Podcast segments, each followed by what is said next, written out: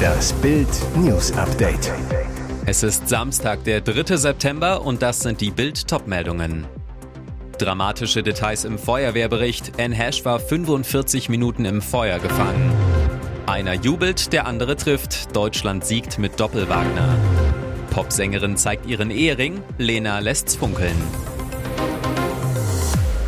Dramatische Details im Feuerwehrbericht. N-Hash war 45 Minuten im Feuer gefangen. Es ist eine grausame Vorstellung. N-Hash starb Mitte August bei einem Horror-Autounfall.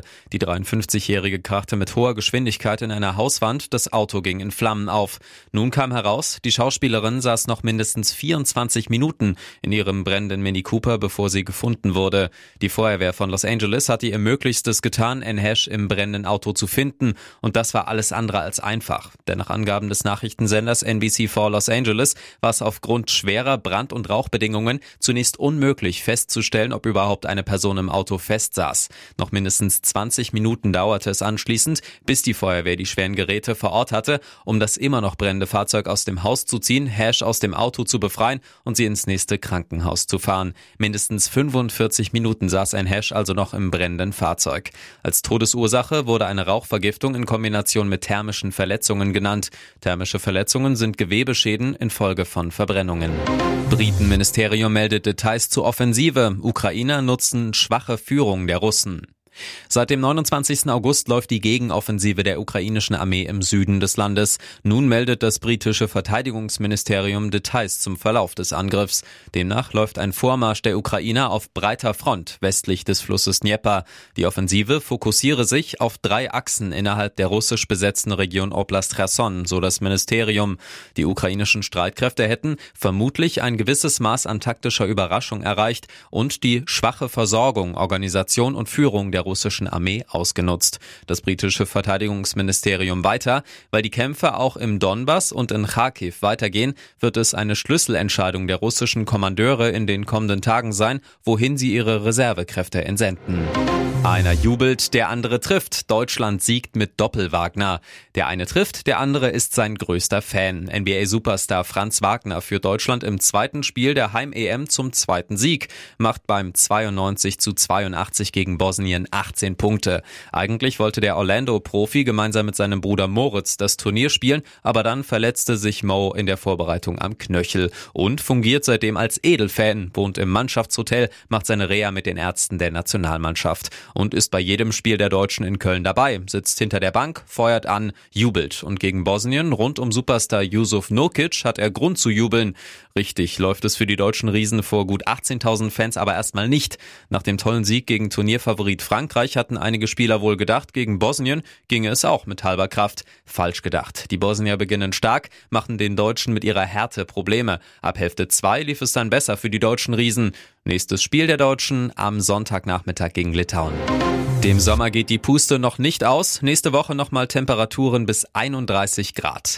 Unser Sommer hat noch gar keine Lust auf Herbst. Zum Wochenstart sind erneut um die 30 Grad drin oder sogar mehr. Auslöser für die Warmluftdüse am Rande eines Hochs über dem Nordmeer und Skandinavien gelangt von Osten trockene und mäßig warme Festlandsluft in die Nordosthälfte Deutschlands, teilte der Deutsche Wetterdienst mit. Und ein Tief westlich Irlands lenkt dagegen feuchtwarme und instabil geschichtete Luft in den Südwesten. Auf jeden Fall gibt es erstmal noch ein paar schöne Spätsommertage, teils mit sehr hohen Temperaturen um oder leicht über 30 Grad, erklärt Diplom-Meteorologe Dominik Jung vom Wetterportal wetter.net. Die wärmste Ecke ist dabei wie immer der Westen und Südwesten. Montag und Dienstag werden da nochmal um die 30 Grad und etwas mehr gemessen, sagt Jung. Ab Mittwoch könnte es dann etwas kühler werden, aber auch dann sind noch Werte um 20 bis knapp 25 Grad drin. Meteorologe Jung, die Betonung liegt aber wieder mal auf könnte, denn je nach Wettermodell ist das unsicher und ebenso kann die warme Wetterlage auch noch ein paar Tage weitergehen. Landregen ist nach wie vor nicht in Sicht. Popsängerin zeigt ihren Ehering, Lena lässt's funkeln. Was funkelt denn da an der linken Hand von Lena Meyer-Landrut? Etwa ihr Ehering? Dabei trägt man den in Deutschland doch traditionell an der rechten Hand. Zwar soll mit dem aktuellen Foto eigentlich ihre eigene Klamottenmarke beworben werden, doch neben dem kuscheligen Pullover springt eben auch der funkelnde Ring an Lenas Hand ins Auge. Bild weiß, ja, es handelt sich um den Verlobungs bzw. Ehering. Ersterer stammt von der Luxusmarke Cartier, zweiterer wurde eigens von einem Schmied angefertigt. Bereits 2020 hatten sich Lena und Sänger Mark Forster das standesamtliche Jawort gegeben, in ganz kleinem Kreis, still und heimlich. Der Termin für die große Hochzeit auf Sizilien stand kurz danach fest. Mit etwa 50 engen Freunden der Familie und dem gemeinsamen Sohn flogen die Partygäste und ihre Gastgeber am letzten Juli-Wochenende nach Palermo ein, um sich dort ein zweites Mal feierlich die ewige Treue zu schwören. Wieso Lena den Ehering an der linken Hand trägt, bleibt offen. Vielleicht, weil es die Seite des Herzens ist. Und jetzt weitere wichtige Meldungen des Tages vom Bild Newsdesk. Im Winter kommt der Bierrums. Diesen Winter schmeckt das Bier besonders bitter. Die Radeberger Gruppe erhöht zum 1. Dezember die Bierpreise, wie die Lebensmittelzeitung berichtet. Wie viel mehr Kunden künftig zahlen müssen, wollte der Konzern aus Frankfurt am Main aus Wettbewerbsgründen nicht verraten. So oder so, die Konkurrenz könnte bald nachziehen, denn wenn Deutschlands größte Brauerei die Preise erhöht, hat das eine Signalwirkung für die gesamte Branche. Zur Radeberger Gruppe gehören unter anderem die Marken Jever, Schöfferhofer, Allgäuer Büble, Berliner Kindl, Guinness, Sternburg und natürlich Radeberger Pilsner. Die Brauerei rechtfertigt die Teuerung mit einem nie gesehenen Preisniveau für hochwertige Roh-, Hilfs- und Betriebsstoffe, Energie und Logistik. Erst im Februar hatte Radeberger die Preise wegen der Corona-Krise erhöht. Fassbier kostete 8,50 Euro pro Hektoliter mehr. Verbraucher mussten an der Theke und im Restaurant 30 bis 50 Cent mehr pro Glas bezahlen. Im Supermarkt stieg der Kastenpreis um einen Euro. Na dann Prost. Urlaubsknöllchen, welche Strafen Sie zahlen müssen und welche nicht. Es gibt schönere Urlaubserinnerungen und Souvenirs. Tickets aus dem Ausland treffen oft mit mehreren Wochen Verzögerung in der Heimat ein und können einem nachträglich die Ferien vermiesen. Besonders ärgerlich, die Bußgelder in unseren Nachbarländern sind oft höher als bei uns. Wer in Deutschland 20 kmh zu schnell fährt, zahlt 70 Euro, in der Schweiz sind es mindestens 175 Euro, in Norwegen sogar 490 Euro. Oft kommen noch Bearbeitungsgebühren dazu. Urlaubsraserei in einem anderen Land oder auch nur ein Falschparkticket sind kein Kavaliersdelikt, nachdem sich der Täter bequem zurücklehnen kann. Motto, die können mehr eh nichts. Irrtum, landet ein Bußgeldbescheid in Ihrem Briefkasten, müssen Sie handeln. Seit Oktober 2010 erkennen alle EU-Staaten Bußgeldbescheide anderer EU-Mitglieder an und lassen sie grenzüberschreitend vollstrecken. Schwacher Trost, es werden nur Geldbeträge eingetrieben. Im Ausland verhängte Fahrverbote gelten in der Regel nur dort. Auch kassiert man für Verstöße im Ausland keine Punkte in Flensburg.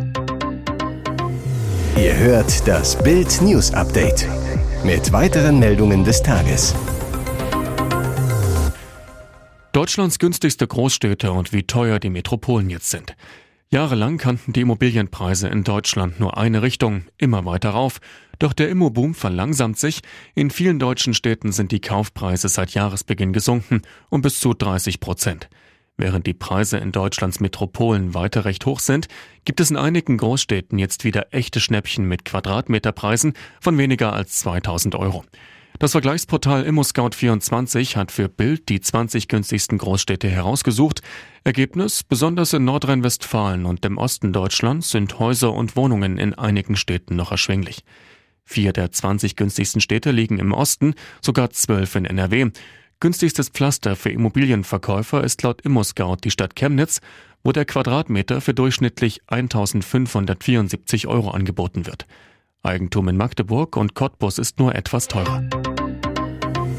Hier ist das Bild News Update. Und das ist heute auch noch hörenswert. Zoff zwischen Edeka und Coca-Cola. Ab sofort beliefert Coca-Cola die Supermarktkette nicht mehr. Hintergrund des Streits, der Getränkegigant hat die Preise zum 1. September heftig angehoben. Laut Lebensmittelzeitung sei der Supermarktkette bereits im Juli angekündigt worden, dass die Preise für alle Produkte und Verpackungen im höheren einstelligen Prozentbereich steigen würden. Edeka akzeptiert die Preissteigerung nicht. Solche Preiskämpfe sind durchaus kein Einzelfall, sagt Nils Busch-Petersen vom Handelsverband Berlin-Brandenburg.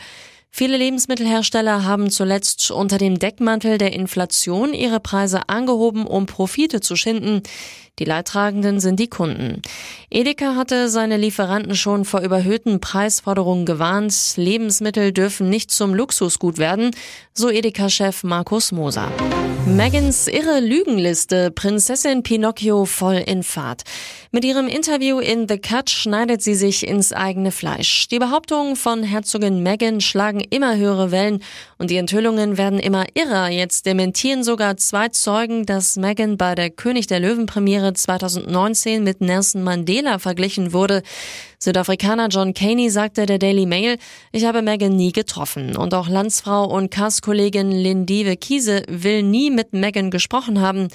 Die Herzogin schießt gerne scharf und dabei oft übers Ziel hinaus oder an der Wahrheit vorbei. Bild kennt die Lügenliste von Prinzessin Pinocchio. Monarchiemärchen. Als Amerikanerin wusste ich nichts über die Royals. Dabei war sie laut Freunden schon als Kind fasziniert von Lady Di, schoss als Teenie Erinnerungsfotos am Buckingham Palast. Heimliche Hochzeit. Im US-TV behauptete Meghan drei Tage vor ihrer offiziellen Hochzeit privat getraut worden zu sein. Der Erzbischof dementierte. Vergessene E-Mails. Meghan bestritt, an der Biografie Finding Freedom mitgewirkt zu haben. Als E-Mails das Gegenteil belegten, hatte sie dieses schlicht vergessen. Was noch auf der Liste steht, lesen Sie auf Bild.de.